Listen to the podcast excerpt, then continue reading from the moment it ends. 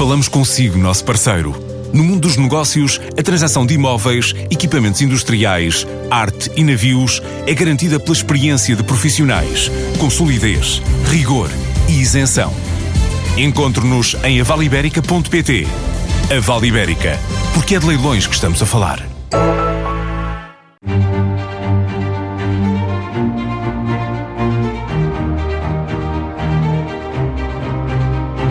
Economia cresce, menos, mas cresce, muito podemos agradecer às exportações que continuam a dar um contributo decisivo. Mas os tempos não estão para grandes celebrações e muito menos para dormir na forma. Nos primeiros três meses deste ano, as exportações portuguesas têm dado alguns sinais de desaceleração e as ameaças externas, essas, continuam bem presentes todos os dias. Como exportar mais, melhor e para mercados mais diversificados? É a resposta que o nosso convidado desta semana procura todos os dias e que nós tentaremos obter hoje. Com uma carreira académica e profissional sempre ligada à economia, já foi professor, passou por algumas das maiores empresas nacionais, também pelo governo e é agora presidente da Agência para o Investimento e Comércio Externo, a AICEP, onde já tinha sido membro do Conselho de Administração. Quase a fazer 41 anos, Luís Castro Henriques é o convidado desta semana da Vida do Dinheiro. Seja muito bem-vindo. Muito bem-vindo. Uh, nós chegamos esta semana a saber que a economia portuguesa cresceu 0,5% no primeiro trimestre deste ano, uh, ligeiramente melhor do que no período homólogo, conheci 0,4%. A pergunta é se temos motivos para, celebrar ou se as ameaças externas que o país enfrenta uh, continuam a recomendar prudência. Eu acho que o primeiro aspecto é nós devemos continuar otimistas e continuar a trabalhar. E é o que temos feito nos últimos anos, já enfrentámos até vários desafios, eu diria, nos últimos 10 anos, com algum sucesso se temos de ter alguma cautela com o futuro. Eu creio que, mais do que cautela, temos é sobretudo preparar bem esse futuro. Portanto, há alguns desafios, há muita poeira no ar neste momento. Uh, temos alguns desafios a nível comercial mundial, como se sabe. Uh, temos o, o, investimento global a reduzir-se. Mas a verdade é que nós temos demonstrado ao longo destes últimos 10 anos, ou as nossas empresas têm conseguido demonstrar, que são competitivas, têm exportado mais, têm diversificado mais. Nos últimos 20 anos, só para darmos uma ideia, nós conseguimos, embora continuemos ainda com uma exposição de mais ou menos 75% à União Europeia, a verdade é que essa exposição hoje em dia é, é menor do que era há 20 anos. E, portanto, o que é fundamental neste momento é, é continuar a trabalhar para continuarmos a ser muito competitivos, temos produtos de alta qualidade e continuarmos a diversificar. Porquê? Porque neste momento, se me perguntar o que é que vai acontecer resultado deste efeito ou de outro efeito, eu consigo identificar dois ou três impactos, mas provavelmente será difícil quantificar e identificar o mais importante. Qual é que é a melhor solução que uma empresa tem nesse momento? É diversificar. Se estiver diversificada, sabe que no mercado esteja num ciclo pior, vai ter resultados piores, mas pode estar exposto a outros mercados que estão a ter um ciclo superior. Até porque se formos a ver, deixe-me pegar neste caso da célebre guerra comercial entre a China e os Estados Unidos, ou pelo menos a que foi assim apelidada, porque ainda não se sabe bem as consequências finais, é como é que isto vai ficar. Mas que é uma guerra é. Bom, agora, o que nós sabemos neste momento é o seguinte: muito provavelmente teremos aqui um impacto negativo no comércio entre a China e os Estados Unidos. Em que é que isso nos afeta diretamente? Bom, isso tem um impacto, obviamente, porque nós exportamos para, primeiro para a China, exportamos também para os Estados Unidos, onde também tem um impacto negativo, mas depois exportamos para uma série de países que exportam imenso para a China e para os Estados Unidos, como é o caso, por exemplo, da Alemanha. E, portanto, nesse sentido... Portanto, isso é quase um triplo efeito negativo. Agora, cuidado, depois vamos começar pelos efeitos potencialmente positivos. Se isto for conjuntural, as cadeias de valor mais ou menos adaptam-se e fazem uh, outros caminhos conjunturalmente. Agora, se isto for de longo prazo, o que vai acontecer é que há uma série de cadeias de valor hoje em dia que são extremamente complexas. Eu não sei se as pessoas têm esta noção, mas nós quando entramos num carro, provavelmente uma componente do banco do carro, nem sequer estou a falar do motor, nem da caixa de velocidades, foi feita num sítio, montada noutro, depois ainda junta a outra peça antes de ir para a fábrica final e, portanto, se calhar passou aqui por cinco ou seis países antes de chegar à fábrica que assembla tudo. Ora bem, se isto for um efeito de muito longo prazo, a verdade é que algumas destas cadeias de valor vão ter de se adaptar. E aí eu nem sei se para efeitos de investimento em Portugal até pode ser positivo. O que é que me preocupa e o que é que eu acho que tem de preocupar os empresários portugueses? É que quando há muita poeira no ar, como é exatamente o que se vive neste momento, temos de estar preparados e quanto maior for a diversificação, melhor. Porque eu não sei neste momento se vamos ter um impacto negativo direto maior ou se os efeitos indiretos vão ser melhores. Agora, sei sim, se eu estiver exposto a vários mercados, provavelmente através disto e através destas cadeias de valor muito complexas, onde já temos cada vez mais empresas, poderei até ter resultados positivos. O que eu tenho garantir é que continuo no jogo e continuo a vencer. Isso é o que me preocupa mais. Bom, a esse propósito, correu ontem em Lisboa a primeira grande conferência da AICEP com o tema Exportações e Investimento. As exportações estão cá, no título da conferência. Um, noto alguma preocupação, mas um, posso concluir que me parece até algo otimista quanto a isso. Um, o que é que antevê que possa ser o final do ano de 2019? Bom, primeiro... Ou seja, daqui até ao final do sim, ano, onde é que nós vamos parar isso, em termos de Isso tem uma percepção concreta uhum.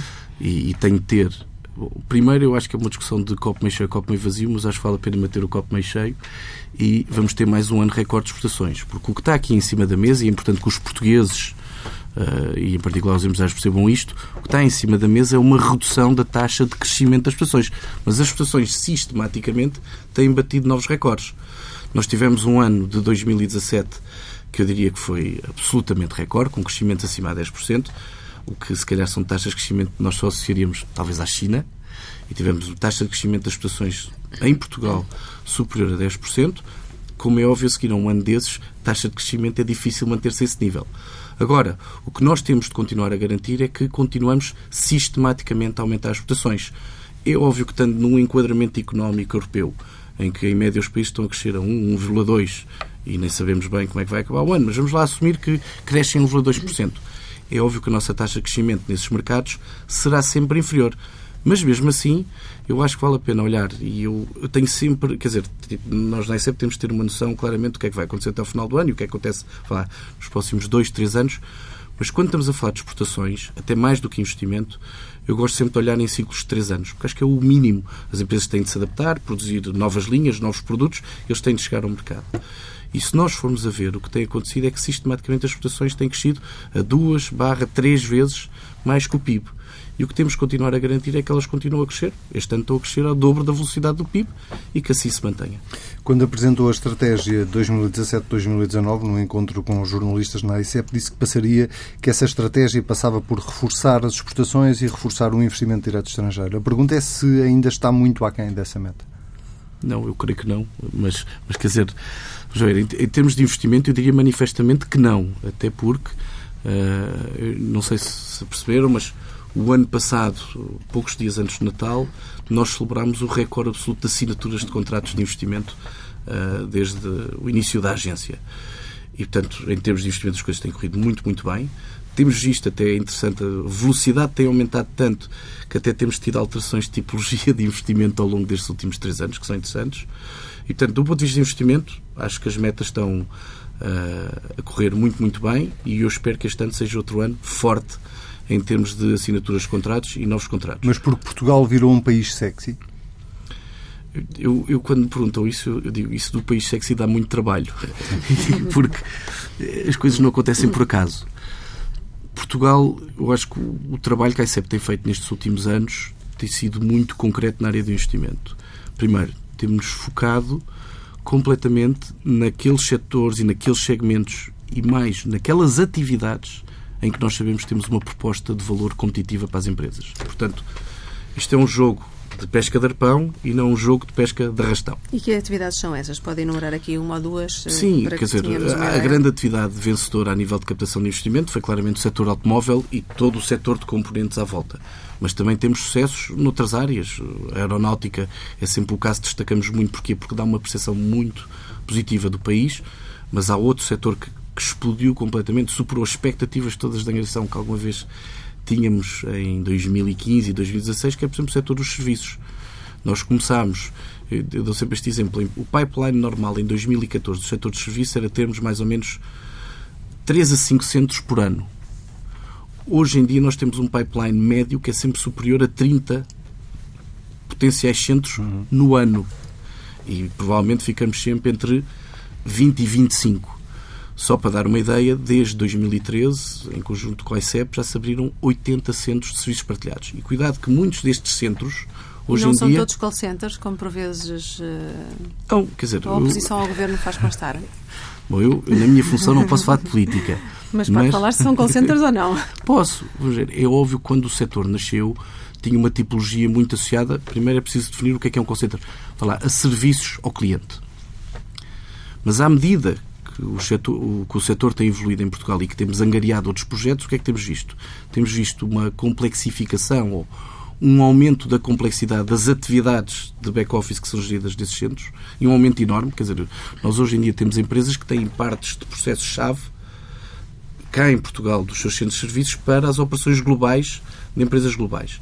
Mas o que eu daria maior destaque é o advento dos centros de desenvolvimento de software, que começaram eu diria, com grande sucesso para Portugal, com o setor automóvel alemão. Portanto, hoje em dia nós temos centros de de software da Mercedes, da Volkswagen e da BMW em Portugal. Mas também temos centros de engenharia e temos cada vez mais centros de ID ou de engenharia e de ID. E isso sim é uma tendência nova e que confirma a aposta que fizemos há muitos anos que o nosso principal fator diferenciador era o talento, talento, talento trazemos cada vez mais empresas para cá. Quer dizer, hoje em dia, então, no software, eu estava aqui a falar de automóveis, posso falar da Google, posso falar de, de outras empresas que estão cá até há mais anos e que decidiram, de repente, apostar também nisto. E, portanto, tem sido um autêntico sucesso. E falando de uh, investimento alemão, não resisto a perguntar se já está tranquilo relativamente à Auto Europa, se é uma situação estabilizada, tendo em conta que muito penalizou as nossas exportações uh, em Portugal. Vamos ver, a Auto Europa é o nosso maior cliente. Uhum. Que fique claro, e, portanto, é um, nós acompanhamos a atividade da Europa com muita proximidade. Em termos dos objetivos que estão a ser concretizados no âmbito do contrato com a Europa com o ICEP, estou perfeitamente tranquilo, têm sido superados e o impacto, seja a nível das exportações, aliás, como vimos no ano passado e vemos este ano, as exportações de automóveis continuam a aumentar, tem corrido muito bem. Todos os solavancos que tivemos, nomeadamente à capacidade de exportação, não é? em relação à logística, não ajudaram, obviamente, os números do final do ano, mas felizmente neste momento parecem estar resolvidos e assim esperemos que continue, porque a, a, nova capacidade produtiva e a capacidade inovadora que se introduziu na linha da Auto Europa, que de facto define muito o futuro da fábrica em Portugal, eu acho que está a ser um sucesso e dos dados que vamos acompanhando e monitorizando com a empresa, tem sido um sucesso. As empresas portuguesas continuam muito dependentes dos apoios, eh, sejam eles comunitários ou outros, para conseguirem exportar. Continua a haver uma excessiva dependência desses apoios. Eu, eu diria que não, porque a perspectiva não deve ser essa. Isto é, estamos a usar bem esses apoios ou não? Porque esses apoios são fatores competitivos também de outros países. Nós temos de perceber que vivemos num mundo em que os outros países também dão incentivos e dão apoios às, suas empresas. Portanto, nós não podemos olhar em autarcia ou só para o nosso país nisso. E deixe-me dar-lhe aqui dois, três números, até que se calhar são um bocadinho ilustrativos do impacto da ação da ICEP na economia portuguesa e, e foram, sem dúvida, um dos principais motivos para se fazer a, a conferência anual ontem. A ICEP, com dados, todos os projetos que foram apoiados de empresas, seja para exportação ou para investimento, no anterior quadro comunitário, eu estou perfeitamente à vontade eu não tenho paternidade sobre esses projetos. As empresas apoiadas pela ICEP representaram quase 50% do aumento de exportações do maior aumento da história das exportações de Portugal. Representaram também mais de 10% da criação de postos de trabalho, tudo entre 2012 e 2016. Portanto, eu diria que a nossa atividade, de facto, tem impacto direto no PIB e claro. Mas, eh, para pegar outra vez nesta área dos serviços, só na área dos serviços, isto foi um setor onde a ICEP apostou imenso eh, desde 2013 e eu diria que desde 2015 então tem tido um sucesso enorme. Estamos a falar de um setor que hoje em dia já representa mais de 60 mil postos de trabalho em Portugal. E, portanto, quando está a dizer estes fundos foram bem utilizados, bom, eu creio que com estes resultados, pelo menos aquilo que tem sido feito com a ICEP, em que se potenciou o maior aumento de exportações da história e que captámos investimento de natureza exportadora que ainda aumenta mais essa exportação, eu acho que aí a utilização tem sido bem feita. Agora, depois levanta uma segunda questão: é, mas há aqui dependência ou não? Eu creio que isto é um processo, vamos a ver. Há, há dependência quando estamos a olhar do ponto de vista competitivo com os outros países? Não. Temos é, de facto, utilizar estes fundos melhor que os outros países para ir mais longe que os outros países. Esse sim é que tem de ser a nossa equação. Os resultados que temos tido são muito positivos e agora, passando da perspectiva histórica para a atual, nós, este, nós neste quadro comunitário, no Portugal 2020, temos tido muito mais candidaturas, muito mais projetos, ou então no investimento, nós em meio quadro comunitário atingimos resultados que tínhamos no quadro comunitário anterior. Se já tivemos este impacto no quadro comunitário anterior, imaginem o impacto daqui a 3, 4 anos vamos poder medir destes projetos todos que andámos a apoiar.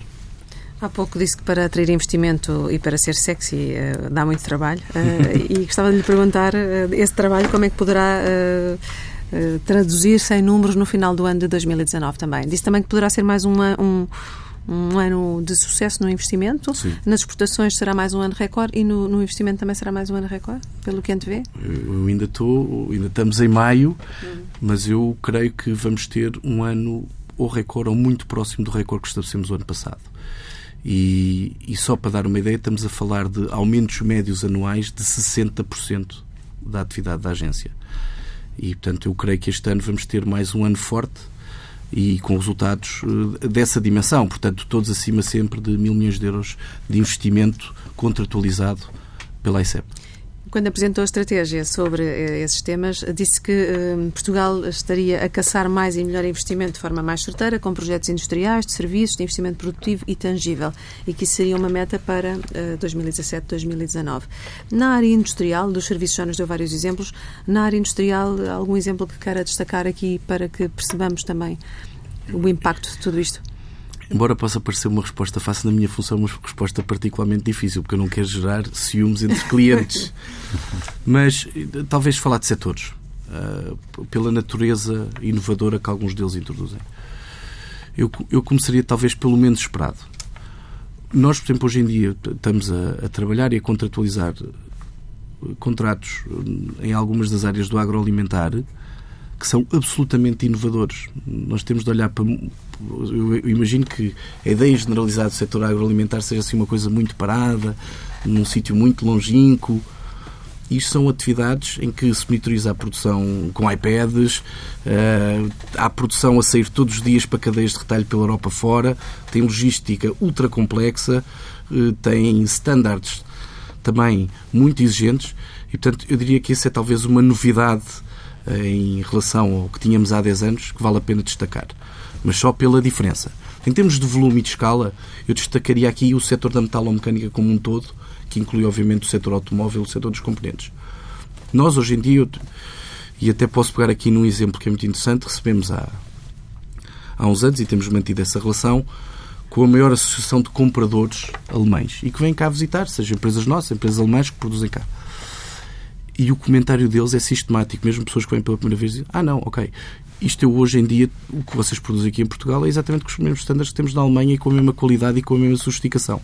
E, portanto, o que nós temos tido neste setor e que temos conseguido replicar noutros são projetos cada vez mais inovadores, que hoje em dia competem com os melhores do mundo e, e portanto, põem-nos com capacidade para continuar a exportar. Por isso é que a minha perspectiva é otimista. E, e, portanto, eu diria que aqui, vá lá, o grande setor vencedor é esse, mas depois temos outro, também projetos muito inovadores na área da pasta de papel, uh, temos projetos inovadores na área farmacêutica, aí é relativamente diversificado. E no final do dia, esta diversificação também é boa para Portugal, porque a diversificação é boa do ponto de vista geográfico e também é boa se for do ponto de vista setorial, o que é algo que muitas vezes apontam a Portugal e dizem ah, mas Portugal podia estar a crescer mais as exportações se tivesse em determinados setores. Isso é sempre fácil de comentar nesse ano. Mas se olharmos a 20 anos, eh, é bom darmos graças a Deus por termos uma diversificação da nossa balança comercial. Há uma eterna queixa dos investidores, eh, enfim, eh, em relação a Portugal, tem a ver com os custos de contexto. Sim. Qual é a queixa que houve mais por parte deles? Qual é o custo de contexto que, que mais trava o investimento? Bom, há, há um custo de contexto que em algumas, algumas áreas até se tem transformado numa vantagem de contexto que é, no fundo, a nossa localização. Portanto, para cadeias industriais que, por exemplo, abastecem o centro da Europa, é, é óbvio que se eu estiver no centro da Europa, a logística é mais fácil, mais próxima e mais barata. É o que é. O país não vai mudar de sítio. Uh, isso seria uma experiência de romance literário, não é? Portanto, isso não vai acontecer. Agora, é engraçado que na segunda década do século XXI, esta nossa posição no extremo da Europa, orientados ao Atlântico e com um relacionamento muito próximo com os países de língua portuguesa, por exemplo, acaba por ser um fator de vantagem competitiva para algum investimento. Portanto, eu diria, vá lá, a maior queixa que nós ouvimos e que é legítima em alguns casos, é de facto a logística como um todo, mas pela distância, não tanto pela infraestrutura. Aliás, veja-se que Portugal sistematicamente aparece nos rankings como um dos melhores países em termos de infraestrutura de transporte. Mas, por outro lado, por exemplo, a captação de determinado investimento, nomeadamente vindo do Extremo Oriente, acaba por ser uma vantagem competitiva porque estamos exatamente do lado oposto do mundo. Esta é mais frequente. Depois, como é óbvio, há muitas associadas uh, a temas, alguns temas fiscais específicos que se conseguem resolver com o tempo. Aliás, é uma das funções que a ICEP tem em articulação com a autoridade tributária e, e que tem bastante sucesso. Portanto, conseguimos debelar muitos casos específicos e depois há sempre quem se queixe de mais burocracia aqui e mais burocracia ali. Mas eu acho que é importante que os portugueses saibam isto quem anda a captar investimento pelo mundo fora também vê quais são, o que é que acontece nos outros países. E nós, inclusive, até pela velocidade conseguimos às vezes implementar algumas decisões e agilizar alguns processos.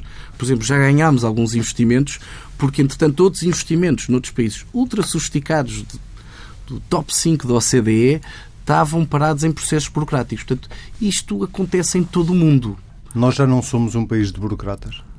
Eu creio que não. E acho que a nossa resposta competitiva a captar alguns dos melhores investimentos do mundo é prova disso.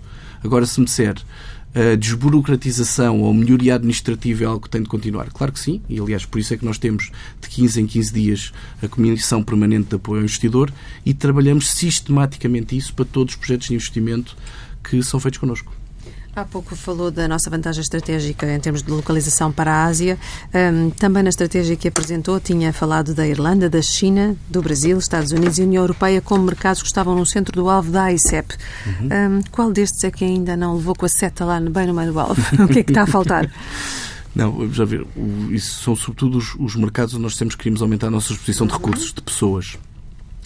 Eu creio que tanto a Irlanda como a China, agora nos próximos meses iremos ter lá a colocação de pessoas. Portanto, uh, aliás, é engraçado vermos que a China, hoje em dia, é o ponto do mundo onde a ICEP tem mais delegações e vai ter mais delegações.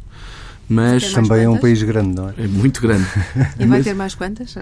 Vai ter a próxima de Cantão, que já está anunciada. Uhum. Portanto, teremos aí quatro delegações: Cantão, Macau, Xangai e Pequim mas eu creio que, eh, de facto, ainda poderemos ponderar, mas agora será algo a ponderar para o próximo triênio, por exemplo, uma expansão em relação aos Estados Unidos. A nossa atividade exportadora nos Estados Unidos tem aumentado de forma significativa e diversificada, eh, até em setores às vezes inesperados. E, Tais como já agora? Olha, por exemplo, no setor dos medicamentos, temos tido às vezes resultados positivos. Agora, um abrandamento, mas que nós sabemos que é conjuntural, mas eu diria, quem diria há 20 anos que exportaríamos medicamentos para os Estados Unidos. E é a realidade que temos hoje em dia. Mas eu acho que, por exemplo, em termos de investimento, é de facto um mercado muito interessante, muito movimentado e, portanto, temos de, de ver como é que poderemos, eh, talvez, reforçar a aposta. Muito bem. Um, não podemos deixar de falar no Brexit também, que é um tema que preocupa muitos dos investidores que certamente uh, o abordam. Que impacto é que antevê para toda esta situação? Como é que tem acompanhado? O, o Brexit é naturalmente algo que me preocupa. É, neste momento eu diria que é muito complicado perceber o que é que vai ser o Brexit. E, portanto, mais uma vez temos de ver é, qual é que é a função melhor resposta para as empresas portuguesas. O Brexit Já tem... agora acha que vai acontecer o Brexit? Até isso é difícil responder. Até isso é difícil responder, mas posso lhe dar uma informação que acho relevante. Tive há, pouco tempo alguma interação com, com alguns investidores ingleses eh, de relevo e que hoje em dia já não acreditam que vai acontecer. Ah, não, isto vai durar agora durante imenso tempo, mas com esta situação que vamos ter no Parlamento, tenho dúvidas que venha a acontecer. Eu acho que vai ser muito, muito importante monitorar agora o resultado que vamos ter das eleições europeias, porque será um sinal claro sobre a vontade dos britânicos nisso. Agora, o Brexit tem três impactos que, que têm de ser acompanhados de perspectiva externa. O primeiro é turismo, estamos a falar do maior mercado emissor uh, para Portugal, mas que enquanto o Brexit não acontece, a verdade é que o turismo britânico continua a aumentar para Portugal. Portanto, não se sentiu ainda no negócio. Temos também tido um aumento de exportações e, e portanto, tem sido positivo, até porque o Reino Unido, é preciso que percebamos, foi um mercado onde durante muitos anos fizemos uh, um investimento muito forte para as exportações. E a nível do investimento? A nível do investimento, temos tido de facto um aumento das, do, do interesse de empresas em Portugal. O que é que nós vemos? É que há muitas empresas que, a haver Brexit, ou neste atual enquadramento, têm de ter uma presença na União Europeia. E essa presença na União Europeia uh, implica que tenham de escolher uma nova localização, ou, escolher localização, e portanto têm trabalhado connosco. Para nós, o que a ICEP tem feito é, primeiro, um conjunto de ações de divulgação, tanto setorial como regional, pelo país fora, neste último ano e meio, dando a melhor informação possível que temos e dando esta perspectiva de preparação de diversificação às empresas. E depois também temos feito missões específicas de diversificação para aproveitar, por exemplo, aberturas de mercados. O CETA eh, com o Canadá eh, tem mais de um ano e exatamente com isso já levámos uma missão de empresas portuguesas lá para que possam explorar isso como mercado alternativo. Não podemos deixar de lhe fazer uma pergunta uh, que está muito ligada à atualidade, mas que tem também algum impacto na, na, no seu papel enquanto líder da ICEP, que é o papel do setor financeiro em Portugal. Um, ehm, e a boleia de, de, uma audição a um empresário português, José Berardo, uh, esta semana tem-se discutido muito o papel da banca em Portugal. A pergunta que lhe faço é se acha que o setor financeiro em Portugal aprendeu com os erros do passado. Eu creio que temos de ver isso até no, a nível também global. Eu creio que todo o setor financeiro teve de aprender com o que aconteceu entre 2006 e 2010.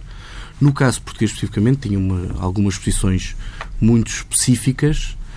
Eu creio que o setor soube de forma paulatina, até muitas vezes, às vezes era criticado por ser um bocadinho lento, mas a verdade foi que paulatinamente se conseguiu recompor e hoje em dia está de facto uh, pleno de energia e capaz de responder a muitas das necessidades das empresas portuguesas.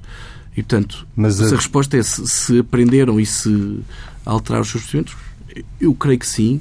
O setor uh, tem cada vez mais força, tem apresentado resultados positivos e, portanto, acho que sim. Acho que os tempos da crise estão para trás. Mas tem a sensação de que foram cometidos uh, muitos erros gravíssimos no passado? Vamos ver é sempre difícil avaliar algumas decisões, ou melhor, é fácil avaliar algumas decisões uns quantos anos depois. Isto para não falar de casos particulares de audições parlamentares recentes. Agora, é óbvio que o apetite pelo risco que se vivia há 10 anos é muito diferente do que se vive hoje em dia. E, aliás, isso também até permitiu o advento, falar destas fintech todas que aproveitam alguns desses segmentos se alguns destes riscos eh, foram erros manifestos ou não, é difícil de questionar e agora tem de se fazer a análise post-mortem do tema. Alguns, de facto, acima de tudo, o que eu creio que pode preocupar os empresários portugueses e os portugueses foi o tempo que, que se demorou a atuar sobre alguns dos temas. Mas eu creio que. E ainda aqui... há muita coisa por resolver, não é? Ainda há muita coisa para atuar. Eu, eu aí não estou em nenhum desses bancos, portanto eu não, não tenho capacidade de responder a isso. Agora, há uma coisa que eu acho que é importante é que, de facto, os bancos portugueses reagiram, conseguiram ultrapassar a crise.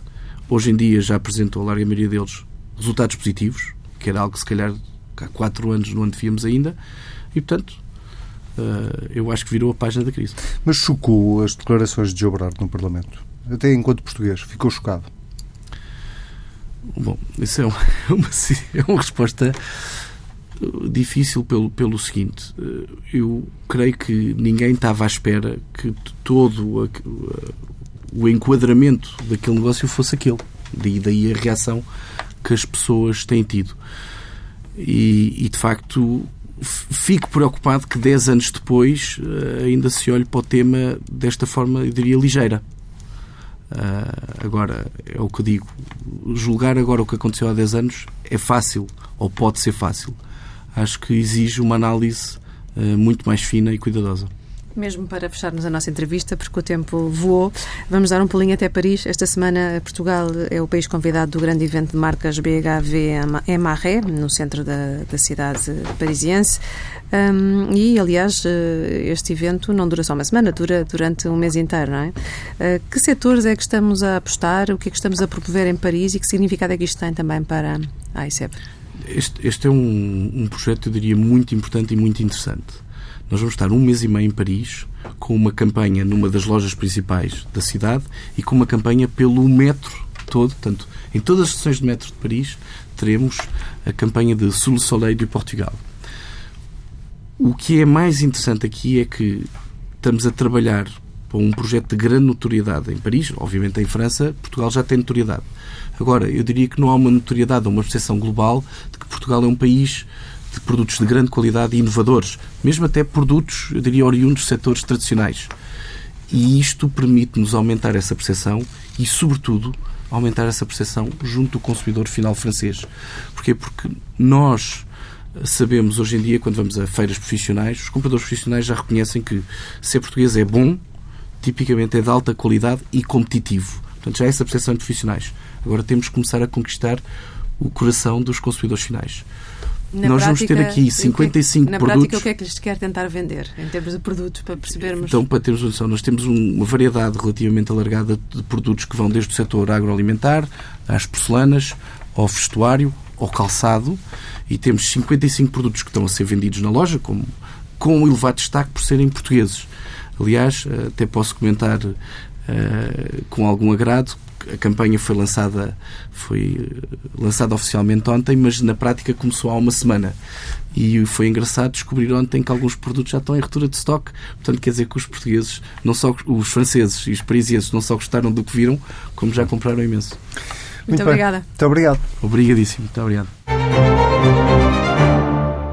Vamos ao nosso espaço de comentário económico semanal com o professor João Duque. Eh, Esta semana com novidades em relação ao crescimento da economia portuguesa, 0,5 no primeiro trimestre, ligeiramente melhor do que no período homólogo, eh, mas ainda assim com os sinais de incerteza eh, na economia mundial, na economia europeia e mundial, a refletirem-se de alguma forma ou não?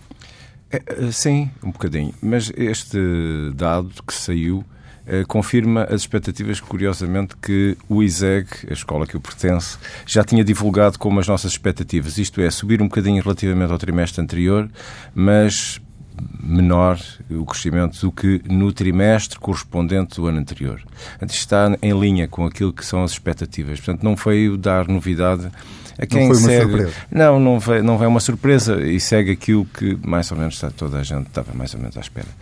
Eh, eh, neste indicador há boas e há más notícias. Quais são as boas e as más? A, a boa notícia é o investimento, digamos assim.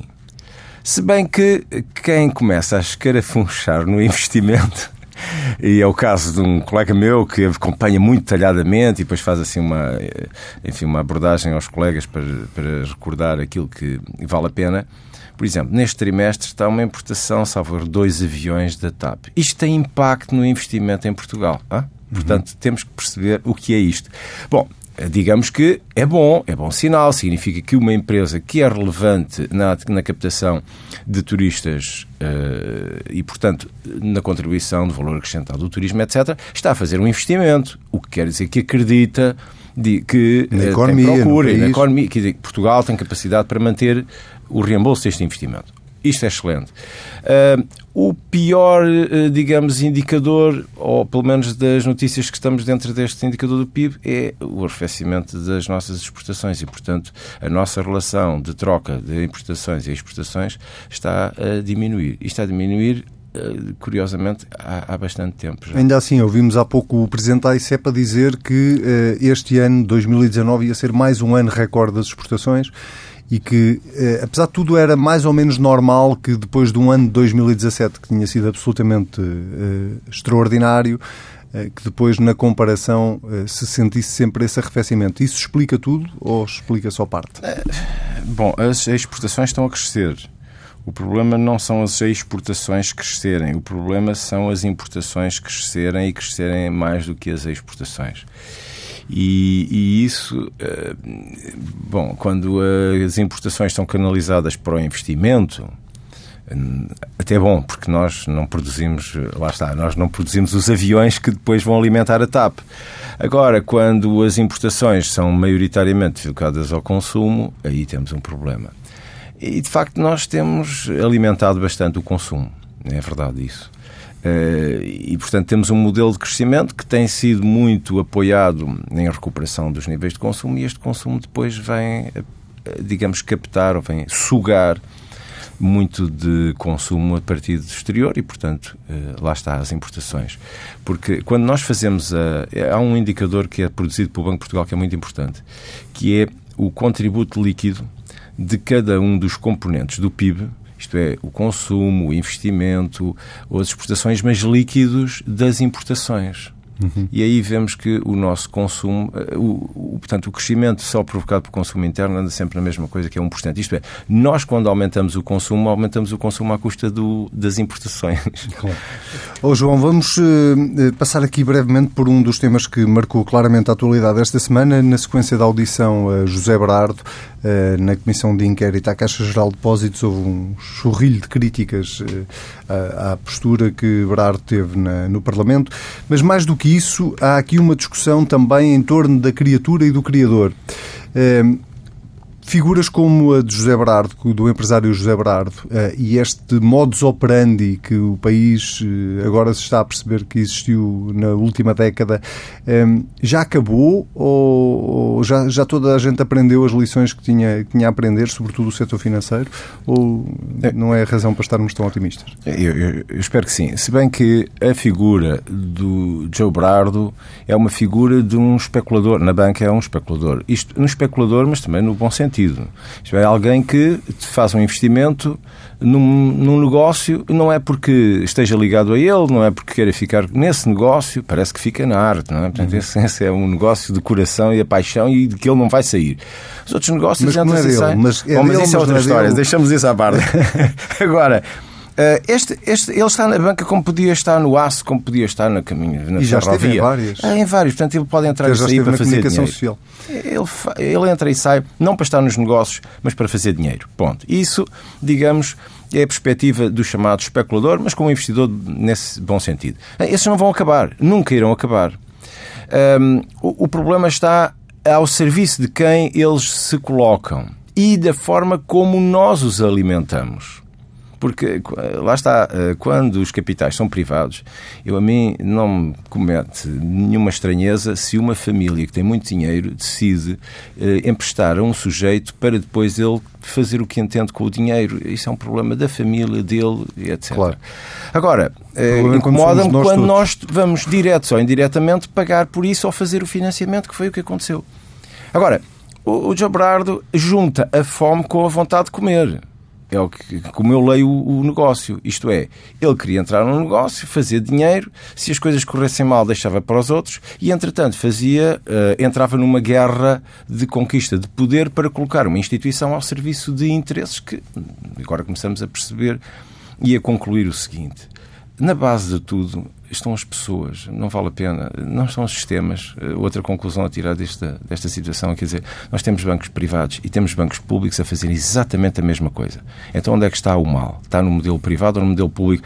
Está nos dois as pessoas fazem a diferença. E tivemos pessoas no banco público que depois foram para o banco privado, só que eram as mesmas pessoas. Professor João Duque, muito obrigado. Uh, está de regresso daqui uma semana para mais uma Vida do Dinheiro. Uh, o programa desta semana fica por aqui, já sabe. Se quiser ler tudo, basta uh, comprar a edição em papel do Dinheiro Vivo, que sai com o Diário de Notícias e com o Jornal de Notícias, todos os sábados, se quiser voltar a ouvir programa desta semana. Basta ir a tsf.pt. Até daqui uma semana.